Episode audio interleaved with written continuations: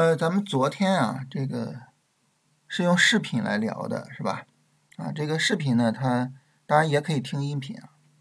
那么我今天录呢，我突然想，哎，要不今天也用视频去录一下啊？咱们录一下呢，感受一下什么呢？你比如说每天啊，我这个回答问题啊，是是一个什么状态，是吧？这个大家通过视频的形式来看一下我这个每天的工作啊，所以呢。咱们今天呢也录个视频啊，当然这个视频可能会非常长啊，因为涉及到两期节目的问题。呃，首先咱们来看大盘。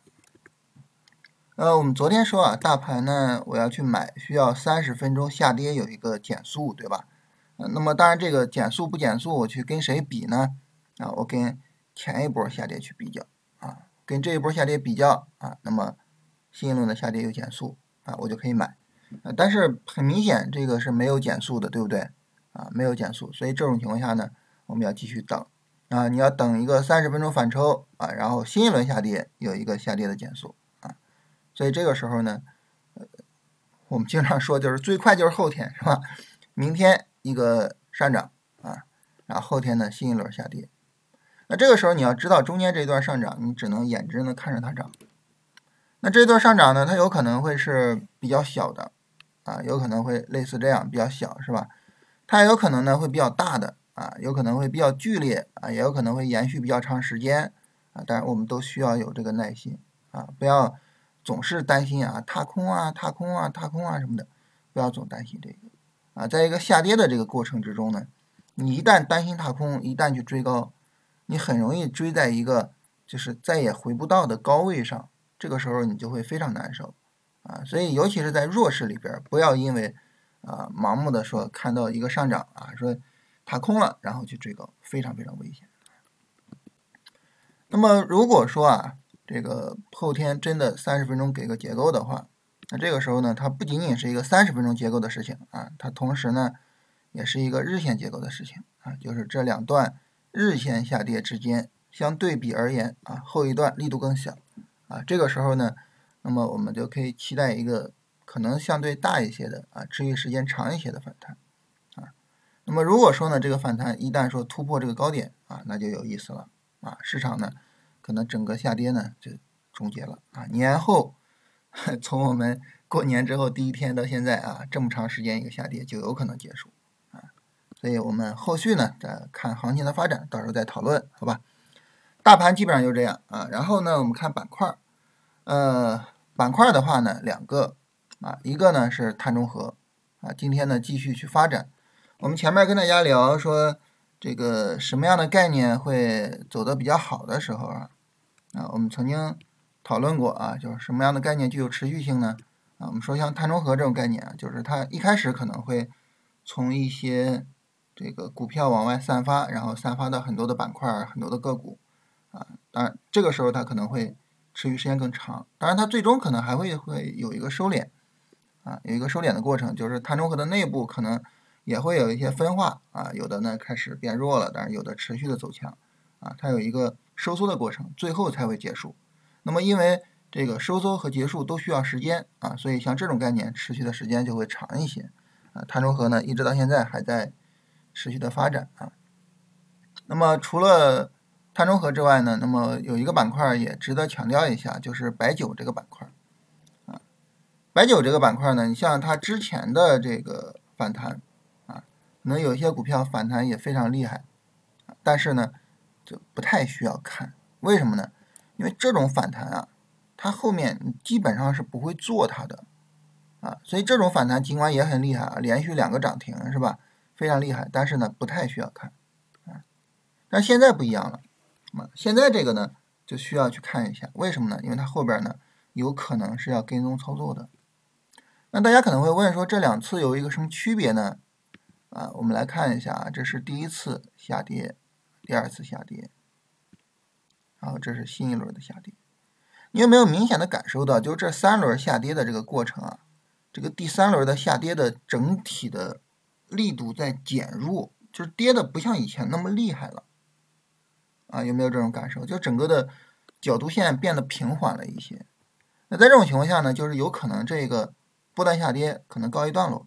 啊，这个时候呢，它可能开启新一轮的波段上涨啊，也就是说呢，涨调一下，有没有可能再来一波啊？它哪怕不创新高是吧？它有没有可能再来一波啊？所以这个时候呢，就可以去看一下啊，像呃金种子酒相对来说还不是那么的明显，金种子酒是在底部横，然后往上走是吧？金辉酒相对来说比较明显啊。当然大家看到金辉酒可能比较害怕，因为三个涨停了，没关系，等回调。好吧，回调就不是高位啊！大家经常说，经常问我啊，说老师，碳中和涨这么高了，还能做吗？是吧？呃，你看金辉酒这三个涨停能做吗？你当然你在这儿买肯定不行，对不对？但是呢，它如果有回调啊，有一个相对低位，那就可以啊。碳中和是这样，金辉酒也是这样，等回调，好吧？所以呢，就是直接买肯定不行，但是有回调，而且回调力度小，这个是可以的。就这个时候就跟前面不一样了，前面是看都不看它，现在呢，哎，我开始去看了，我开始看它回调是个什么情况了，啊，所以白酒今天呢，这个要去关注一下，啊，当然有意思的是，这个白酒走的好的是这种，流通市值小的板块，啊，老大们，你看汾酒是吧，两千多个亿的盘子没怎么涨，啊，然后呢，这个茅台两万多亿的盘子没怎么涨，五粮液。九千多亿的盘子没怎么涨啊，泸州老窖没怎么涨，就是这些大的盘子的啊，茅五芦酚大的盘子的都没怎么涨，涨的呢都是小的。你看涨幅靠前的市值是吧？都是小的，这个是需要注意一下。这个这个它代表着什么呢？它代表着白酒这一波的行情啊，它只是一个炒作性质的啊，需要你。短线上快进快出，啊，这个要特别的注意一下，好吧？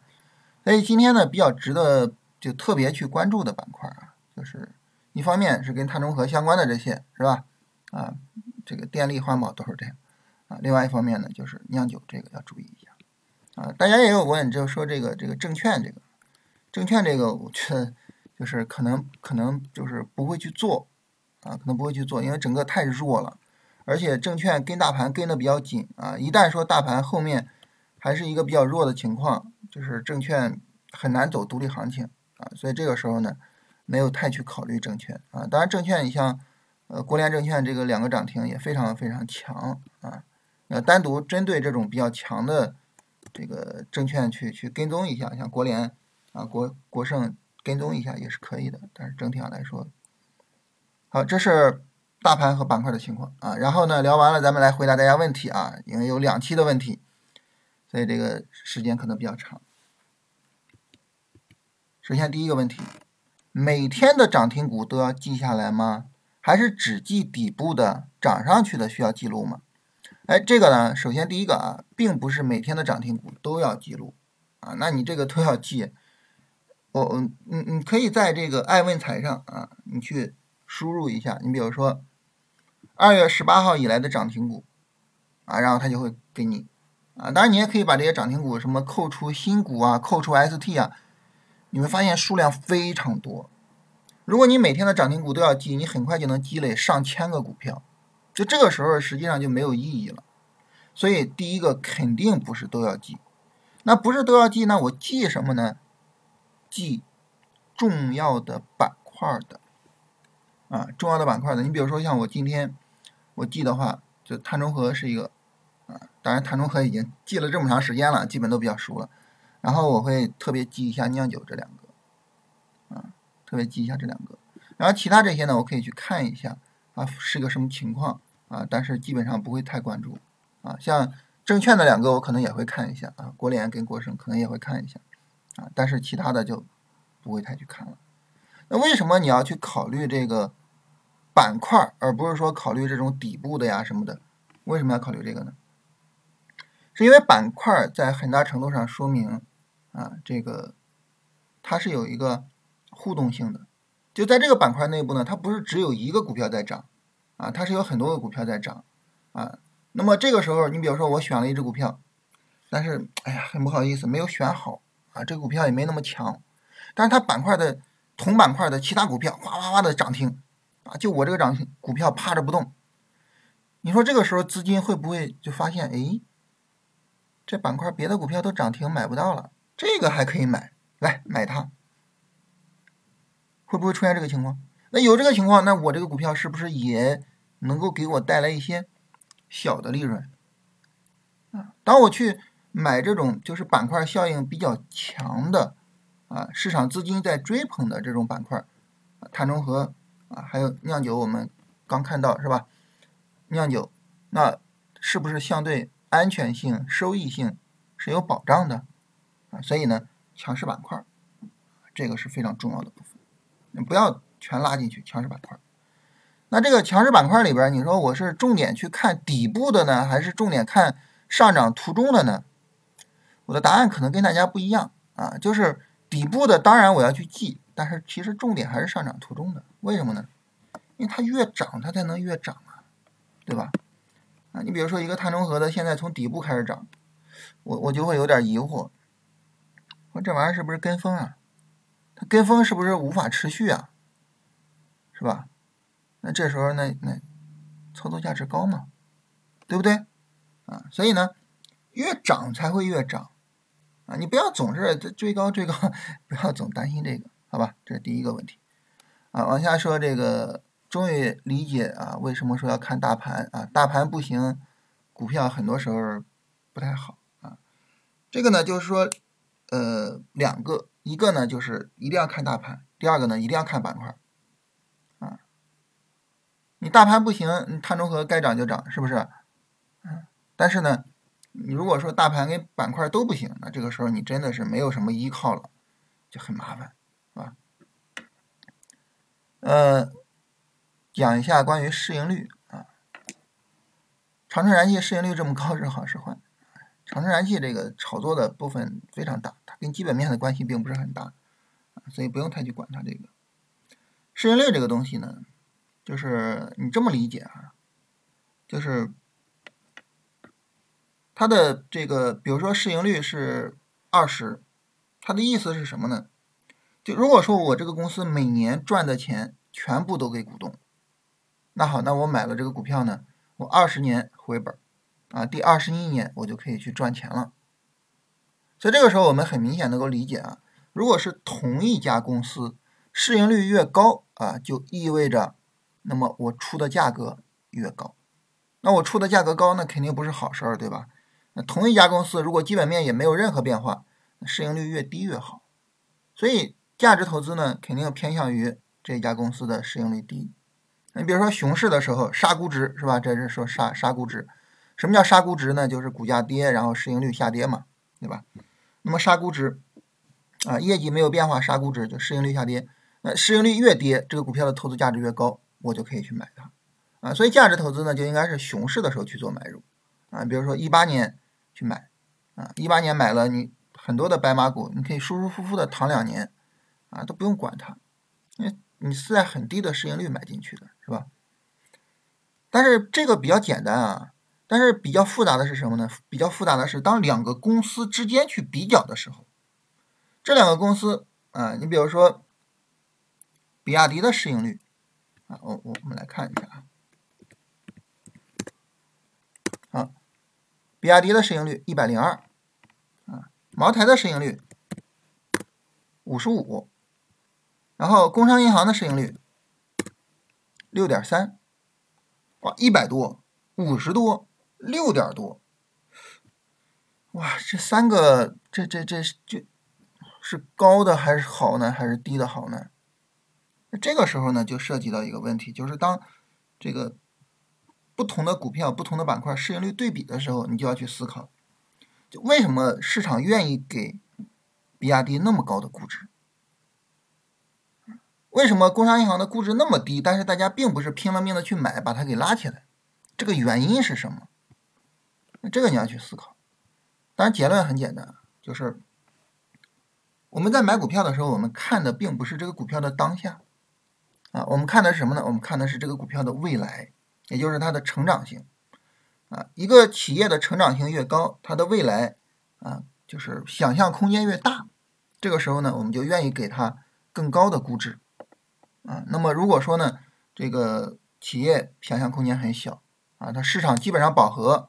我就不愿意给它比较高的估值，所以这就是为什么比亚迪茅台和工商银行的市盈率是依次下降的，啊，那这个时候你在说谁的市盈率估值比较合理的时候，你要考虑这个未来的成长性，要考虑这个未来的空间。那从这个意义上呢，价值投资就不是简单的越跌越买了，价值投资就要求你呢能够看懂一个企业的未来，你要根据这个企业未来的收益去计算它的合理的估值，而不是根据现在的收益。那价值投资的技术含量就在这个地方。所以价值投资呢，它不是简单的你看一个市盈率高低就能做的，重点的是你要能够去判断一家企业的未来。所以，真要做长线，就需要深入的研究这家企业，这是价值投资的难点所在，也是它也是它有意思的地方所在。那如果从炒作的角度啊，我跟大家说一个有意思的事情啊，如果从炒作的角度，什么时候一个股票涨得最好呢？就是它的市盈率刚刚开始呈现为高估的时候。刚刚开始有人说，哇，比亚迪涨得太高了啊，茅台涨得太高了。刚开始有人说这个的时候，那个时候往往是炒作角度最有效率的时候啊，因为一个泡沫变大的时候，股价涨得会特别厉害啊。这是一个价值投资跟炒作相结合的一个视角啊。这个事儿呢，这个详细的跟大家聊一下啊。当然，大家说呢，怎么做价值投资呢？这就不是很简单能说清楚的了啊！就是反复跟大家推荐过那几本书啊，就是呃叫《股市进阶之道》啊，然后《复利信徒》，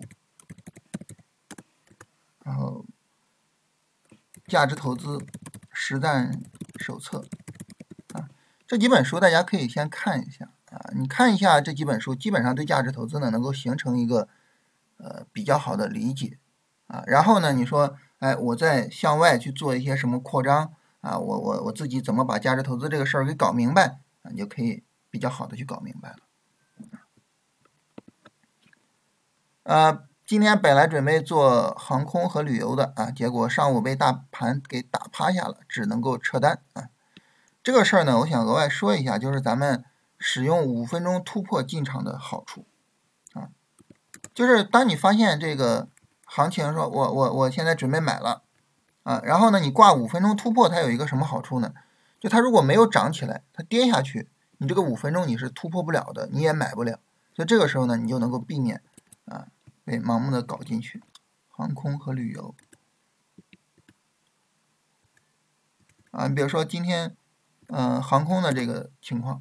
啊，如果说我们使用五分钟突破去做买入，啊，你五分钟高点在这儿，高点在这儿，它就进不去了，是吧？进不去了。然后前两天也有朋友说这个钢铁，啊，钢铁呢，你发现五分钟高点，五分钟高点是吧？然后你就就进不去了。在你进不去的情况下，你发现它是一个暴跌，你也就不用买了，是吧？所以就是我我们整个的操作的各个过程环环相扣。啊，当然，最终你说我还是买入还是被止损，那就没办法了，是吧？零零二六幺二，呃，朗姿啊，这个整个板块啊，也是从年前到现在炒了这么长时间了，而且呢，这个板块呢越炒越强啊。当然，朗姿现在就属于是被高估啊，当然它不是刚刚被高估啊，它是这一波拉升的时候刚刚被高估啊，然后。就是这个时候做它最有效率啊，而现在的话呢，就是你等它调整，慢慢等这个日线、短线展开。它刚两天是吧？但是它今天涨停了，还不排除一直涨上去，那就跟咱们没有缘分了啊。正常来说的话呢，就这么一个级别，应该这么走一下，啊，不这么走不敢做啊，不敢做。所以朗姿这个股票呢，我我。买不了啊，得等它这个调整。三零零幺七八，呃，这是一个典型的弱转强啊，它并不是一个典型的龙回头，而是个典型的弱转强，因为前面这个波段下跌太大了。做弱转强一定要对它的基本面有了解，没有基本面的支持，弱转强很难走出来啊。然后卖飞了，买了什么啊？这个卖飞了是好事儿啊，卖飞了是好事儿，为什么呢？因为卖飞说明你的这个选股，呃，做的比较好。同时呢，卖飞呢能够说明呢你的买入比较果断，你至少在选股跟买入上都没问题了，是吧？所以卖飞呢，它并不是一件坏事儿啊！不要觉得说卖飞就一定是坏的。十六号就卖了，十六号一字板为什么会卖呢？当然，我我我要客观的实事求是的说啊，飞达环保这个股票让我做，我是买不进去的。为什么？因为它前面既没有龙啊，这个回头呢力度也过大。所以我肯定是买不进去的，就市场把它炒成龙头，这个你也没办法啊，我肯定买不进去。但是你既然买进去了，为什么一字板卖出来了呢？你最早卖它也应该是等这个封不住板了，最早卖它也应该是在这一天，三月十九号，你在这一天把它卖掉，我都可以理解。在这儿卖掉，我我我有点不太理解啊，有有点吃惊。那这个时候呢，你去做卖出呢，应该有你的卖出条件啊。这个三月十六号卖出我都可以理解啊，三十分钟上应该有个背离，你在这儿卖出我都可以理解啊。飞达环保不太理解，一般这种一字板的，就是等它封不住板的时候卖出啊，相对来说还是比较值的，就是说比较能够理解的。长安电力这个调整呢，时间比较短，操作难度也非常非常大，像这种股票呢，都比较适合的打板的。方式就是做龙头的方式去买，而不是龙回头啊。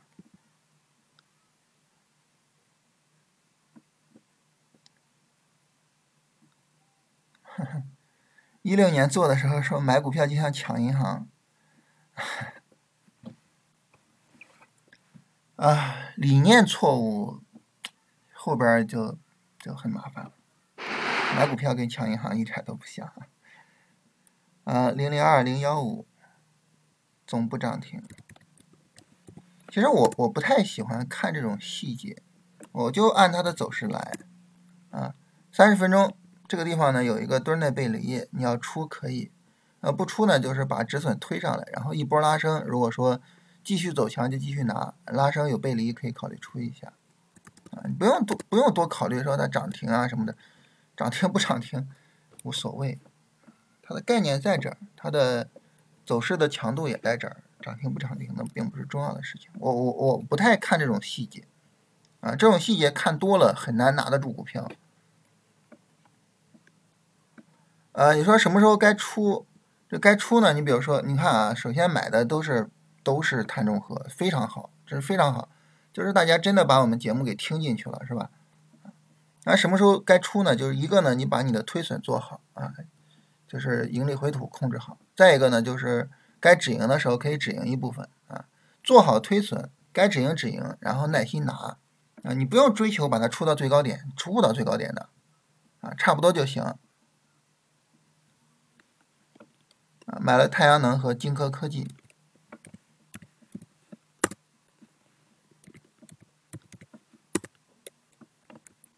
啊，这个是一个弱转强的走势。就整体上选股还可以啊，六零零幺九八，大唐啊，大唐电信的走势，前面是是是实在是太弱了，然后连续三个涨停，三个涨停之后呢，一个小的下点，嗯，买的话问题也不是很大，但是买这种股票确实需要点勇气啊，嗯，问题不是很大，但是确实需要点勇气，它是一个弱转强的龙回头。啊，没问题。嗯，看 N 字走势需不需要指标辅助啊？成交量 MACD 可以使用指标辅助啊。如果说你说，呃，我划分行情不太会啊，你可以使用 MACD 辅助一下啊。你说我去看这个行情的延续性，可以使用成交量辅助一下啊。上涨放量，回调缩量，行情更容易延续啊，可以使用 N 这个指标。华夏航空下跌破位了没有？这个你不用管它破位不破位，就是它破位当然没有破位啊，因为它低点在这儿，在十五这儿呢，没有破位啊。但是呢，它下跌力度比较大，不能做了。它不是说只有说破位我才不能做，你说只有破位我才不能做，你这个判断就比较晚，对不对？啊，如如果说你不是向上突破买入啊，不不是说我们五分钟向上突破买入进不去，而是抄底买入的手法，那那你就很很有可能就早就进去了，是吧？所以你不能说就是完全的使用破位来辅助自己做判断。九州集团这根 K 线，这根 K 线，这根 K 线，这根 K 线不重要，不要看那么细啊。就看大的一个一个方向，啊，九州集团的这个走势，首先它是一个弱转强，啊，这是一个弱转强，然后再一个呢，买的话呢，买九州集团啊，按道理说应该是在这个调整的时候买，这个调整细分一下是这样的走势，然后在这个上涨中设平保，然后现在已经被平保掉了，然后你说三月二十二号这一根 K 线。三月二十二号高位放量下跌，啊，这个 K 线走的不不理想，走的不好，然后第二天被平保，然后平保掉之后，整个这个走势啊，就不用再看了。我跟大家说一个平保之后接回啊，如果说你被平保之后，行情整体上还在这个震荡区的里边，它没有出去，啊，你可以去接回，但是呢，它如果出去了一下，又快速的。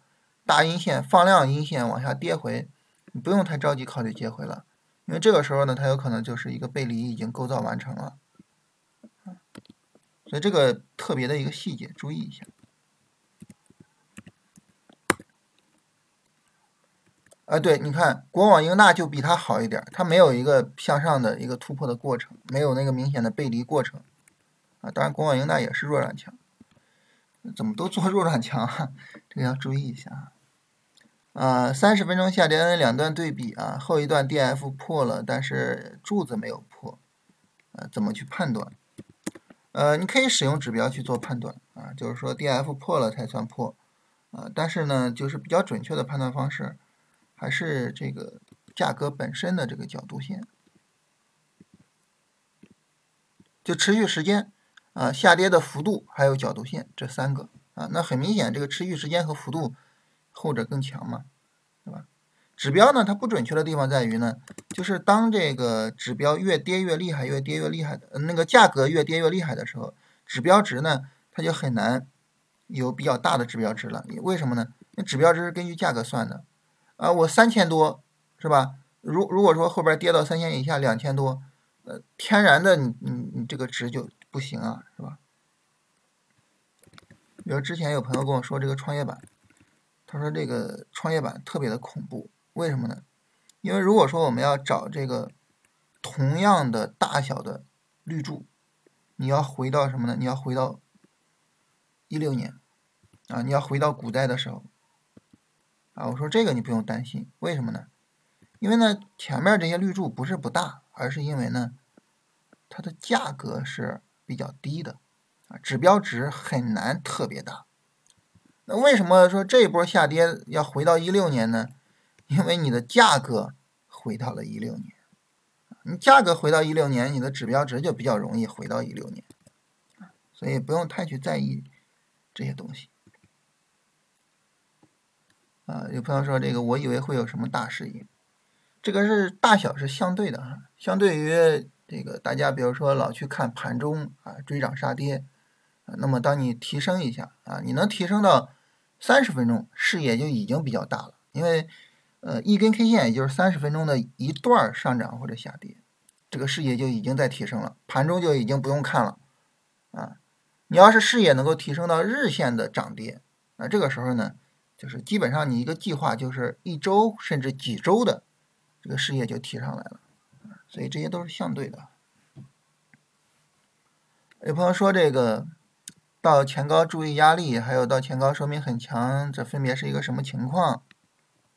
跟大家聊一下。嗯，上证走势更明显一些。首先呢，我说到前高，并不是去注意压力啊，我不是很重视压力这个事情，它是以向上突破为标志啊，标志这个走势走的比较强，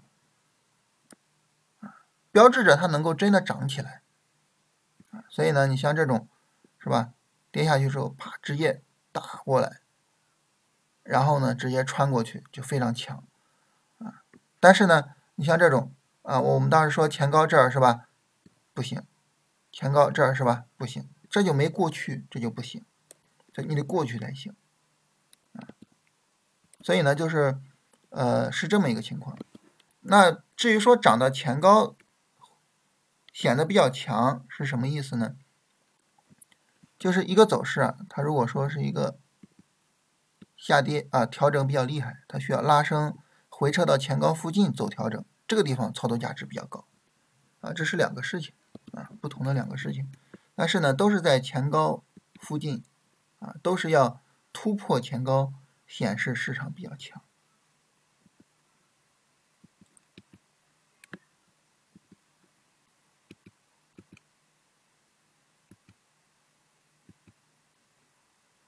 呃，我说的群是那个二十一天训练营的群啊。我们后面马上又会再上一些新的节目啊，到时候也会相应的建群。异化石化有这个吗？是恒益石化吗？调整力度太大了。呃，顶背离就是股价新高，D F 不新高，是这样啊。底背离就是股价新低，D F 不新低啊，基本上是这样。D F 用的会比较多一点。为什么知易行难啊？知易行难还是不知啊？本质上还是不知啊。呃，它跟人性当然有很大的关系啊，啊，但是本质上还是不知。人性，哎，这个这个这个词，我们很多时候说这个贪婪啊、恐惧啊是人性，但是我我我一直不这么想，我我一直觉得你像贪婪啊、恐惧啊这种。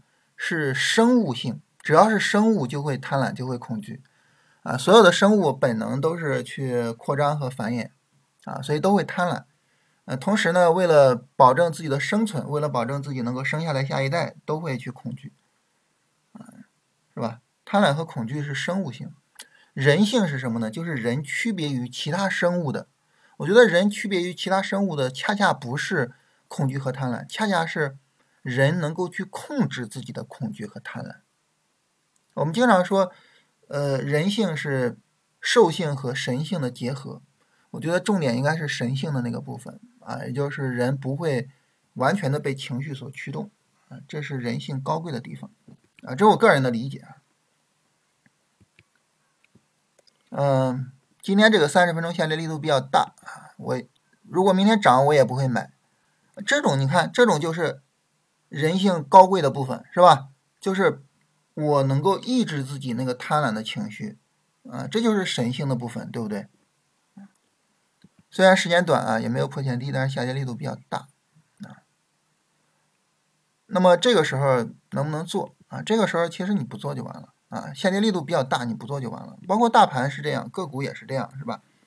我们刚才点评哪一只个股啊？呃，华夏航空还是什么？啊，我就说这个没有破前低，但是力度大，就不要做，是吧？呃，觉得做行情预判，先预判一步就可以了啊，没问题，一步一步往前走，是吧？应该有一些新问题啊，这个博瑞传播后市如何？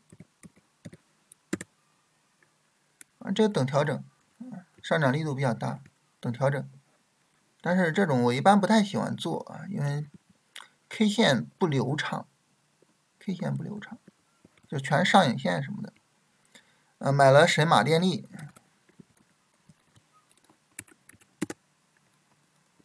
然后属于碳中和弱转强啊，这个，嗯嗯，分析都很到位，就没什么可说的了。就是你知道它是碳中和，同时你也知道它是弱转强，就就基本上就分析的就算就算可以了。好，我们到我们到前面这一期的问题啊，前面这一期问题比较多一些。六零零幺九八啊，这个已经回过了。国联证券能不能追啊？国联证券我刚才也说了是吧？这个等日线调整，就是你就是大家哈，只要问我能不能追，你就知道我的答案一定是不能追啊，因为咱们不是做。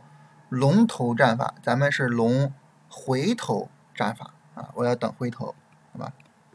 啊，我们每天晚上没有直播啊，我们直播呢就是这个周四啊，周四可能会有一场直播。呃，今天是周三是吗？呃，周四那那那本周四没有安排啊，本周四没有安排。呃，有直播我就提前以后直播我提前跟大家说一下。你要等三十分钟下跌跌不下去买入，那跌不下去跌多少算跌不下去？你说三十分钟跌多少算跌不下去呢？五分钟向上突破，以五分钟向上突破为信号啊。当然你也可以主观的去呃放弃一些突破，就比如说跌的比较厉害了，我就我就先不做了。但是总体上来说是以五分钟突破为标志，在它五分钟突破的时候，你就看整体的力度怎么样啊？整体力度大就不做了，整体力度小就做。所以你不要主观去判断，你不要说哇这个呃。这个这个跌的比较厉害了啊，是不是后边没空间了？我是不是可以买了呀？不要这么去想，也不要什么呢？也不要说啊，这个你看现在好像有点跌不动了，你不要，就是这些都不要，就是向上突破啊，以向上突破为标志啊。我们刚才也强调了向上突破这个事情，是吧？永安行，这个。弱转强啊，弱转强，而且呢，做弱转强啊，一定要果断。什么叫一定要果断呢？你看它两个板是吧，非常强。然后呢，这个下你要不要做？拉起来，这个下你要不要做？如果这两个都不做，别再做了，别再做了。为什么呢？为什么？因为它整个就是说它能涨的空间基本上都涨没了。这个时候呢，就不要去做了。打开五分钟和三十分钟，下面的界面有什么说法吗？界面，屏幕下面的时间，屏幕下面的时间就是它每天具体的时间啊。因为五分钟、三十分钟一根 K 线，它并不是像日线似的就收盘，所以它就会有一个时间表。日线的话就是月份，嗯，这些都不重要。啊，一个困扰的话题啊，就是这种宏观问题啊。说实话，宏观分析这一块我是真的不行啊。这个大盘的基本面分析一般都是使用宏观分析去进行讨论，这一块我是真的不行啊。我就说，你比如说你拿给我一篇宏观分析的文章，我大概能够理解啊，我也能跟你聊聊。但是你要让我主观分析，就自主分析，我我做不到。啊，好，我们简单说一下啊，针对这些问题啊，就是。现在有通胀的预期是吧？各个国家都会加息，那么加息的话，货币会升值，对股市是不是利好啊？这个其实是这样哈，就是你的加息之后，你的货币会不会升值呢？这是首先第一个，就是加息货币就会升值，这个肯定有问题啊，是吧？前面这个土耳其加息，加息高于预期，然后呢，然后那就没有升值嘛，贬值嘛。为什么呢？啊，因为这个时候呢，资金会去考虑，就是这个时候，当市场全市场都在加息的时候，加息呢就意味着货币成本在提升。当货币成本提升的时候，这个时候呢，资金就会从风险资金啊，那么流向什么呢？流向低风险或者是无风险的资金啊，它就会流向这些无风险的资产。什么风险？呃，什么东西是无风险资产呢？你比如说美元是无风险资产，比较典型的是吧？啊，美元国债，啊，美国国债。所以这个时候呢，那你考虑，相比于美元，相比于美国国债，那么土耳其的钱，就土耳其的货币，它是不是一个风险资金？所以这些资金呢，就会出来去到美元那边。所以这个时候加息，货币就会涨吗？不是，或者说未必，好吧？这是第一个，啊。第二个呢，就是加息，股市对股市是利好吗？不是，加息对股市是利空，啊，因为你加息之后呢，这个当你的这个货币成本提升了，这个时候呢，我对于这个股票未来的啊收益预期就要提升，提升收益预期其实就是什么呢？就是你的估值要低，你的股票价格要低我才买，价格高我是不会买的，所以这个时候就会杀估值。啊，所以呢，加息呢会导致股市下跌，而不是反过来，啊，所以是这样，啊，然后你说通货膨胀会不会利好股市？哇，这个事儿就太复杂了，这个事情太复杂了，它没有单纯的利好或者是利空啊。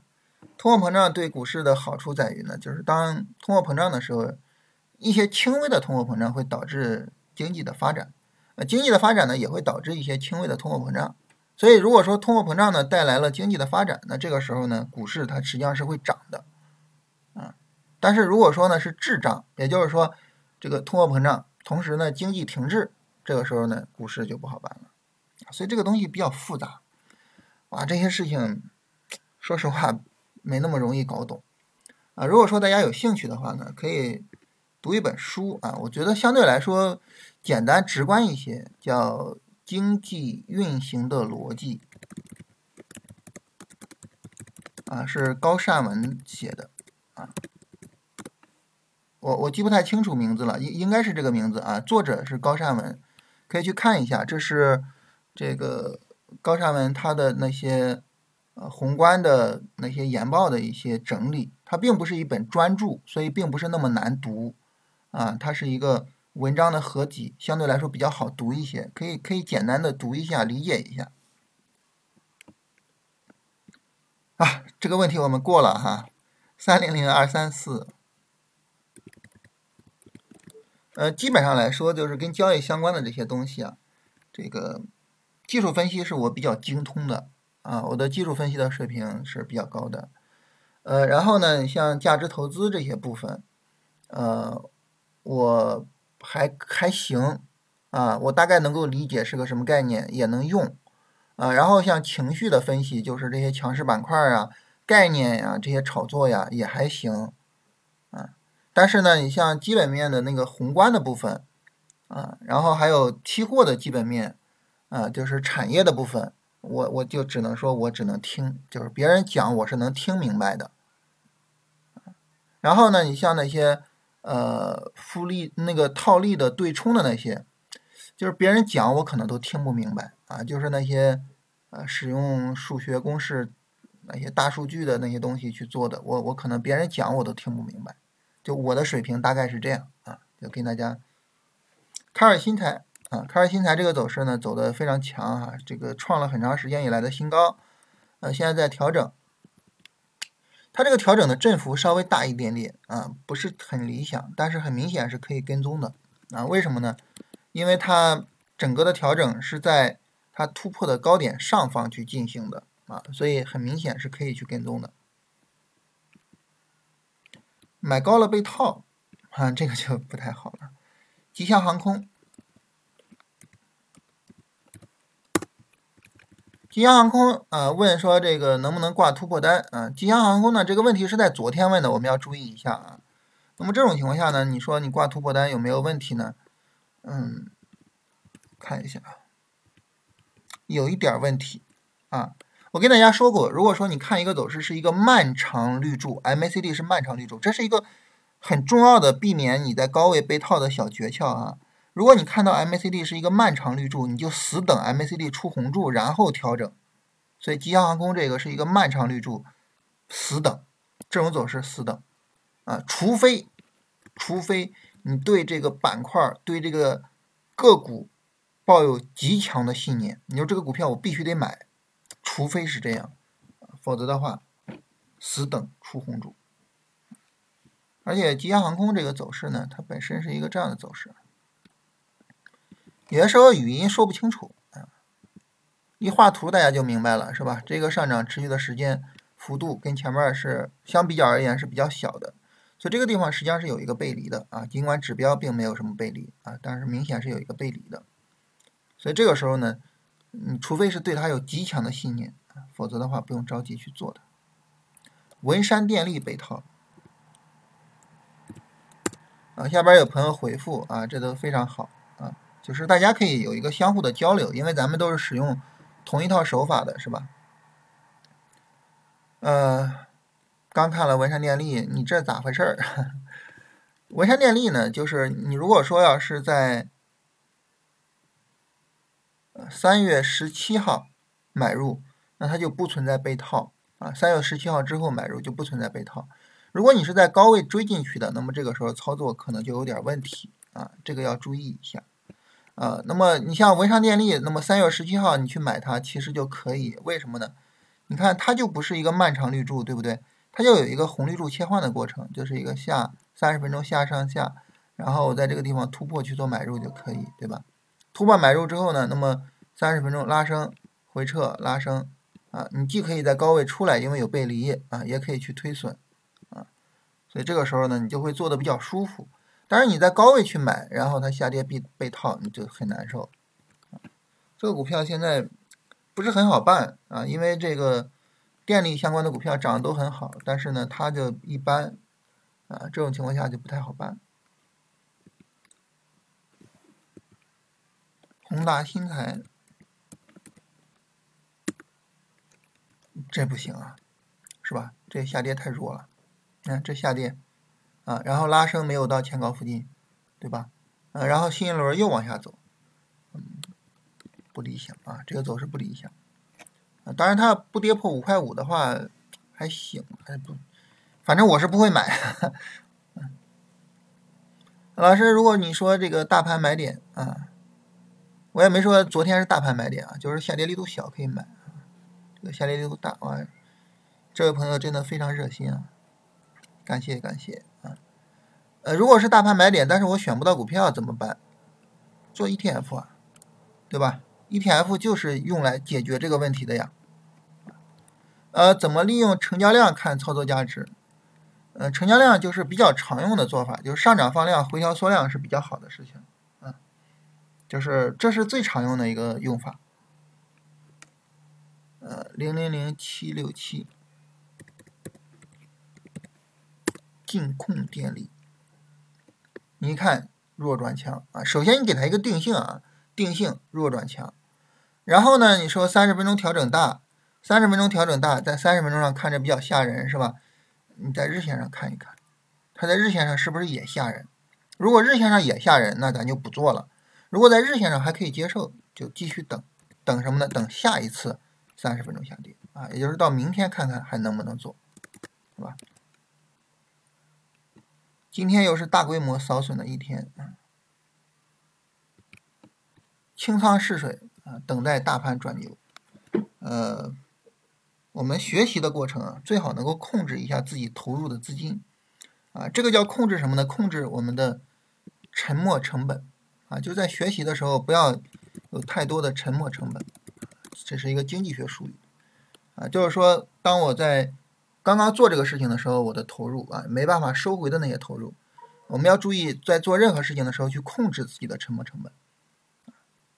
你比如说你要去开一个早餐店，把自己所有的储蓄都投进去，这肯定是不合理的，因为你的沉没成本太大了啊。那么类似的啊，我我我同事做股票做基金赚钱了，去年是吧？然后我就把所有的钱全变成基金，这肯定是不对的。学习的过程呢，就是。减一下仓位很有必要的。我的直觉历来不准啊，不敢靠第六感吃饭，最好不要靠第六感吃饭。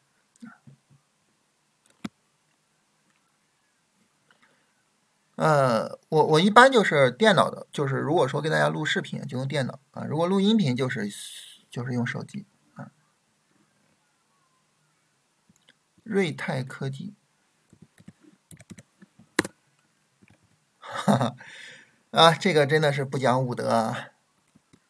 前面还没有什么问题啊，走的很好，然后回撤涨，直接干下来啊。但是就是前面有谁问说百分之十五的止盈，你看这个，即便是走成这样，最高的盈利也有百分之二十以上啊，所以止盈还是一个比较重要的事情。呃，六零三幺二六，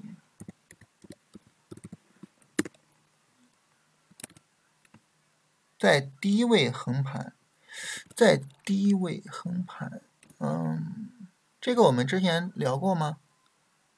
这个股票你看你怎么看啊？如果说这么看，是整体上还是不错的，啊，如果你只看这一段的话，是很吓人的。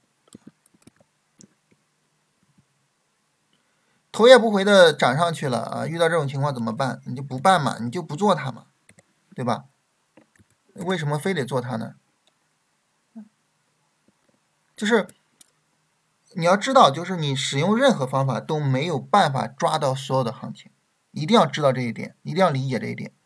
那么重点是什么呢？你使用这种方法所抓到的行情，首先它值不值得，就是你冒风险值不值得。其次呢，这个利润是不是足够大？啊，如果说呢，呃，我的方法能够抓到的行情，第一它值得我冒险，第二它的利润足够大，那你就不用多想了，没有必要去抓所有的行情。深圳能源这个是一个很正常的走势，我我我感觉深圳能源这个是可以抓的一个走势，很正常的一个龙回头啊。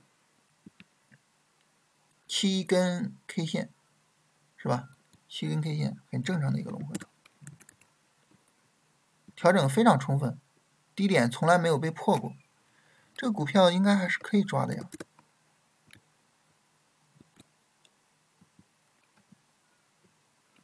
南方，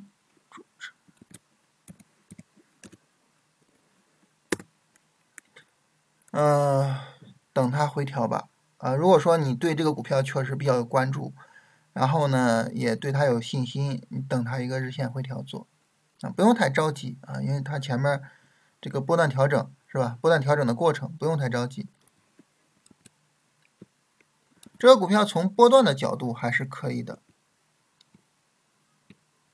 这是一个日线的前高啊，没有被破掉，波段角度下上下，从波段角度还是可以的。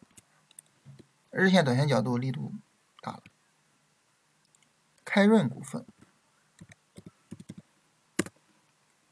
弱转强啊，首先一个弱转强。当你定性为弱转强了之后，你就需要在其他地方去弥补它。你比如说大盘环境比较好，当然现在不符合。你比如说它是一个比较强的板块啊，就是一定要能够在其他地方去弥补这个弱转强，否则的话，纯粹的弱弱转强是非常危险的。啊，就单纯的我就去做它的弱转强，这个是非常危险的。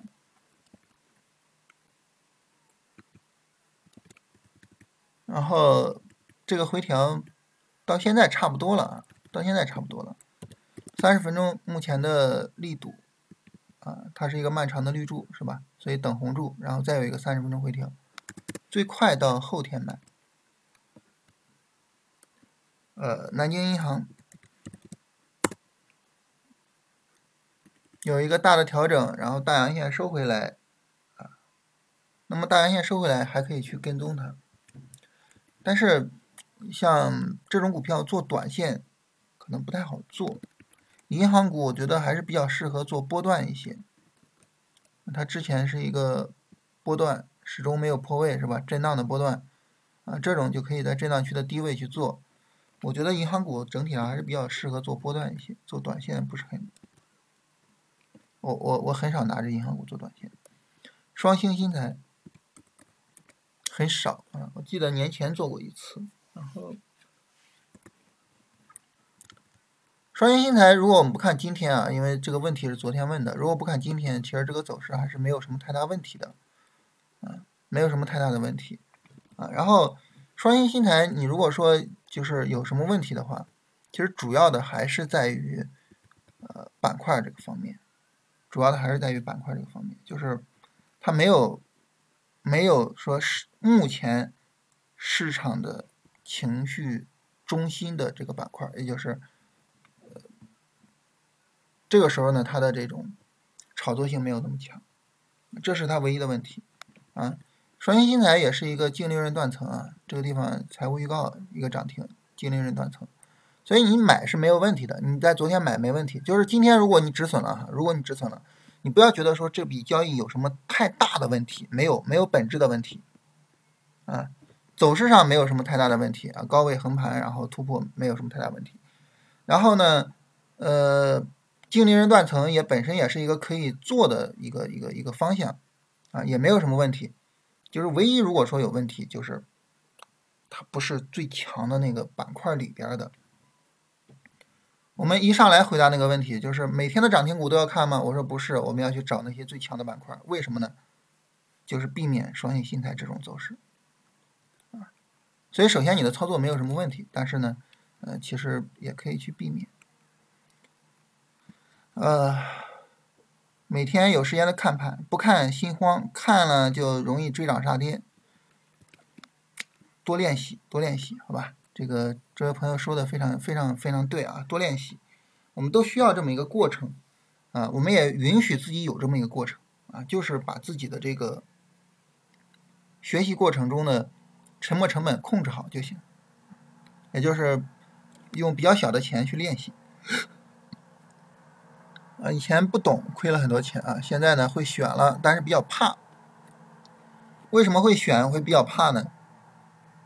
啊，因为强势股呢都比较高，所以你就可能就会老担心，哇，这这这它太高了，它会不会怎么怎么样？啊，然后深圳能源，深圳能源这个走势其实没什么问题，但是大家觉得有问题，其实很大程度上我觉得就是它高了，高了之后呢，有一点点走势不理想，我就害怕，啊，就有一点风吹草动就害怕，就很大程度上可能是因为这个，啊，但实际上呢。深圳能源是整个碳中和碳交易的非常重要的一个龙头啊，而且它整个走势非常漂亮。我不知道大家有没有注意过，或者说有没有仔细去分析过。我曾经跟大家说过，就是你要单拿出来一个周末去研究，你看一个长时间的高位横盘，非常非常强，这个走势横有多长，竖有多高，是不是？就你对它的期待不能够过低，这是第一个。第二个，深圳能源它有。碳深圳碳交易所的百分之十二点五的股权，啊，它是这一波炒作的中心，所以你对它的期待也不应该太低，啊，但是呢，你看它太高了，你害怕嘛，你不敢做嘛，对吧？所以就是强势股呢都在高位啊，它的风吹草动我们都比较容易放大，比较容易害怕，但其实没有太大必要。今天震荡比较厉害，利润回吐很多，怎么处理？答：不处理。该怎么处理？怎么处理？啊，你就正常做，你就正常的就是推损，正常的该止盈止盈，正常的该怎么，该持有持有，不要去处理。你越去处理，你的回撤往往会越大。你比如说你在恐慌中把股票卖掉，就有可能卖到低点，对吧？呃，酒店还可以持有吗？这个看具体的走势，看你买的股票的具体的走势，就正常的按照推损去进行处理就行。嗯，今天碳中和调整买飞了怎么办？上涨中有调整很正常。六零零五二六，上涨中有调整很正常。而且这个股票刚才也说了啊，就是我我我我做不到这个股票啊，实事求是啊。深圳能源我肯定是没问题的，但是飞达环保我做不到。大盘完成这次日线调整算不算波段啊？是波段啊，是波段。能不能去做这个波段调整结束的个股？可以啊，你可以去找你认为比较基本面比较好的波段调整结束的个股。你做波段没有基本面就不行了，没有基本面你拿不住股票的，好吧？然后碳中和的个股没有波段能不能选？碳中和这个就是不太适合做波段，因为现在已经涨这么多了啊，没有成本优势。没有成本优势。嗯，现在适不适合追高买碳中和啊？你只要有这两个字，永远不适合追高买碳中和，永远不适合。就是别管是碳中和概念，还是白酒，还是证券，还是任何的板块，永远不追高买。这是我自己的一个交易的一个基本原则。后期走势大致什么样啊？新龙头怎么找？新龙头走出来，我们自然而然就找到了。你比如说，过了一段时间，你就发现，哇，怎么酿酒突然走好了？诶，怎么金辉酒表现那么强？其实你现在就提前去看它，啊，当然它未必能走出来啊，就是我们等它看它的情况。亏损了能不能补仓？我我我，这个取决于你对它的基本面的理解。你认为它的基本面是否靠谱？你比如说，一看这个名字啊，医疗基因，你就知道这些股票为什么涨呢？去年疫情啊，基因测序是吧？涨，那这个能够驱动它后面再继续涨吗？驱动不了了，该炒的都炒了，不要去补。亏损的股票，你问我，我也不知道怎么办。我只知道按照原则做，正常做应该怎么办。京东方 A 这个不好做。看它是一个低位的横盘，不好处理，可以等它向上突破之后，然后有一个日线回调再做。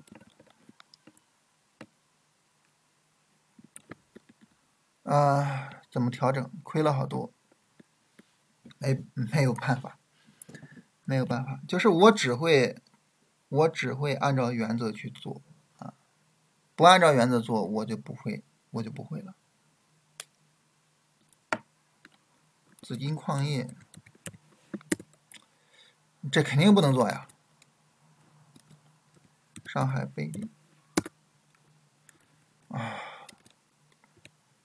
我肯定不做啊！我肯定不做。华银电力，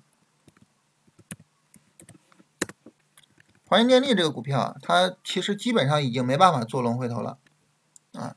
它中间有一些三十分钟调整可以参与，但是现在已经基本上基本没办法做龙回头了，因为整个波段的涨幅被吃的太多了，两块多涨到将近八块钱，后面已经没法做了。呃，有没有计划出一个期货的专辑啊？目前来说没有这个计划。嗯，说一说公牛集团，持续下跌，没法看。三维工程，三维工程这个，嗯，做波段可以做，它整个调整力度大，做短线不好做。小波段啊，这调整跌不下去可以参与。换句话说，需要了解它的基本面。歌尔股份后市怎么样？不知道，只知道不能买，啊，只知道它不能买，就是对这种明日黄花，不要手下留情。呃，这段时间苹果产业链整个调的特别厉害，动力源，动力源，哎呀，你这弱转强。这这没法弄啊！他他这个背景太吓人了，我我实在是做不了。五分钟突破前高，然后又跌下去了，然后这个跌下去之后呢，从成本的角度考虑啊，成本更低了，那我是不是可以等它跌下去之后去做，是吧？其实它是这样哈。其实你五分钟突破，它是一个标志性事件，标志着这个三十分钟下跌结束，进而标志着日线下跌结束。所以我在这个转折点上去做买入，这样呢，我的决策比较简单，我什么事情都不用考虑，而且呢，我可以使用手机软件挂单，我我甚至都不用看盘，是吧？但是呢，你如果说啊，你说它这个五分钟高点下方去买，那会不会更好？然后怎么怎么样？就当你。一想会不会，然后怎么样的时候，你就发现你考虑就复杂了。你一考虑复杂，就意味着这个时候你就有可能执行上会出问题，因为你考虑的多嘛，执行上就会有问题，然后进而导致操作崩溃，是吧？所以呢，就是最简单的就突破买就完事儿了。南博 A，嗯，点错了，啊，不行，持续下跌。东方电气和金风科技。东方电气昨天这个调整太大了，不好办了。金风科技前面是不是说过呀？呃，调整力度有点太大了，然后这个上涨力度很小，没法做。科大讯飞调整力度太大了，没法做。广电电器，广电电器弱转强等调整，啊，这走势太怪了。就是不流畅，你你看着这个走势，你觉得不舒服。我一般不太喜欢做这样的。苏宁易购，一看名字有点害怕，没法做，调整太大了。啊，苏宁易购真的零七年那一波牛市是最好的股票之一，啊，那一波牛市真的是最好的股票之一，而且苏宁易购呢是。呃，上市和企业发展之间结合的最好的股票之一。呃，就是它，因为当时就是开开门店嘛，开门店大量需要钱，上市呢融到很多钱，然后去开门店，然后发展比较快，是吧？所以就是苏宁易购其实是一个在在当时啊，在零七年那个时候，其实是一个非常好的正面典型。他告诉所有的企业，就是你上市是有意义的啊。但是后面。时代变迁啊，这个天亡我非战之罪也，没办法。中联重科调整太大了，没法做。这个横盘十天是怎么来的呢？它横盘是跌下来之后在低位横盘啊，这是做空的走势啊。三零零八八七，啊，弱转强，可以跟踪一下。换手率反映什么？换手率就反映这个股票的热度啊，反映这个股票的热度，就是说白了就是成交量嘛。啊上涨放量，回调缩量就是一个好事情，但是呢，换手率比较高，本身呢就是说它这种热炒是吧？这个就属于个股比较热啊。如果说就是它在一段时间之内维持一个比较高的量呢，啊，这种股票呢，呃，走出行情的可能性会更大一些。兴化股份持续下跌不能做。但是如果单纯看看换手率也不行啊！之前有过一个活跃股指数啊，因为跌到太低了，跌到一分，然后就没法搞下去，后来就不做了啊。就是单纯看活跃，活跃了我就买，这肯定是不行的啊。但是如果说龙回头的话，那么龙回头活跃一些其实是好事情。天齐锂业持续下跌。香雪制药持续下跌，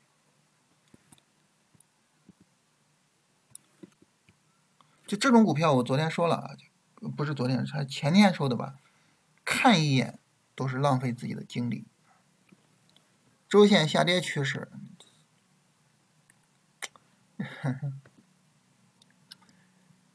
哎呀，最好不要多看这样的股，就是。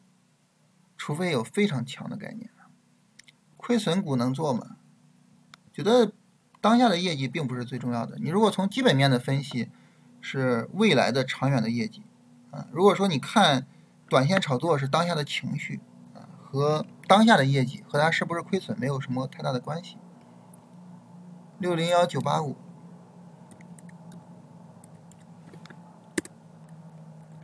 啊，振幅比较大。振幅比较大，可以去跟踪一下。这个盘子稍微大一点，不太好炒，所以涨得不不太理想。天山生物进了半仓，这个半仓我不知道是多少啊。如果你百分之五十的仓位的话，真的就是被这种明日黄花给骗的都。而且天山生物的基本面就没有任何的基本面，纯炒作的。啊。而且一只股票进半仓，钢铁 ETF 啊，五分钟突破买入。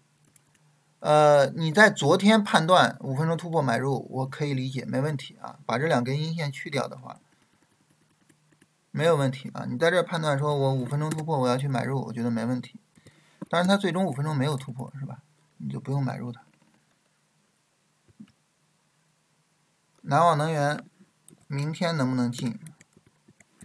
追高肯定不行啊，追高肯定不行，慢慢等调整嘛。就我我永远不会追高啊，无论什么股票，无论什么走势，我永远不会追高。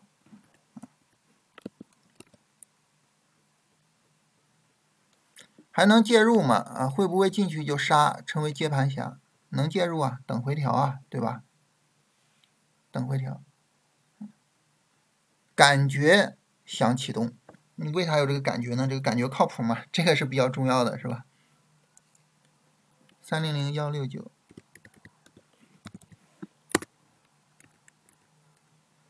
这是弱转强，然后它高位长时间这种横盘跌不下去，你如果对它的基本面有理解，可以去跟踪一下。这是一个弱转强，放大碳素没法做啊。转急跌了，前面这儿能做，前面这儿能做，下跌之后拉升到高位，高位横盘，前面能做，现在不行了，现在大跌不行了。黄金的后续，黄金现在是一个持续下跌的走势，黄金的走势我们来看一下，是一个持续下跌，然后它后续的话呢，就是我们应该还是持续做空它，啊，应该还是会持续做空的。嗯，这一段时间其实做白银的空单会更好一些。然后九点制药，啊，下跌力度太大了。三安光电，这名字一听，这 不行啊，肯定不行。天赐材料肯定不行。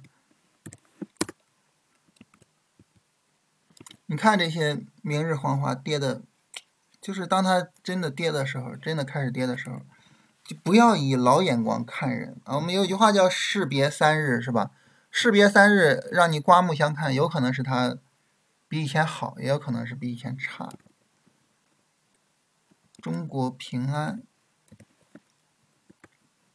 下跌力度有点大。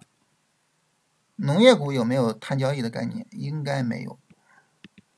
太阳能。太阳能这个走势啊，你要么前面买了，要么现在不太好办了，是吧？现在不太好办了啊，它这个调整你肯定不敢做，这个三十分钟调整肯定不敢做，你后边就不好办了，就得等新的调整了。啊好，我们所有的问题都聊完了。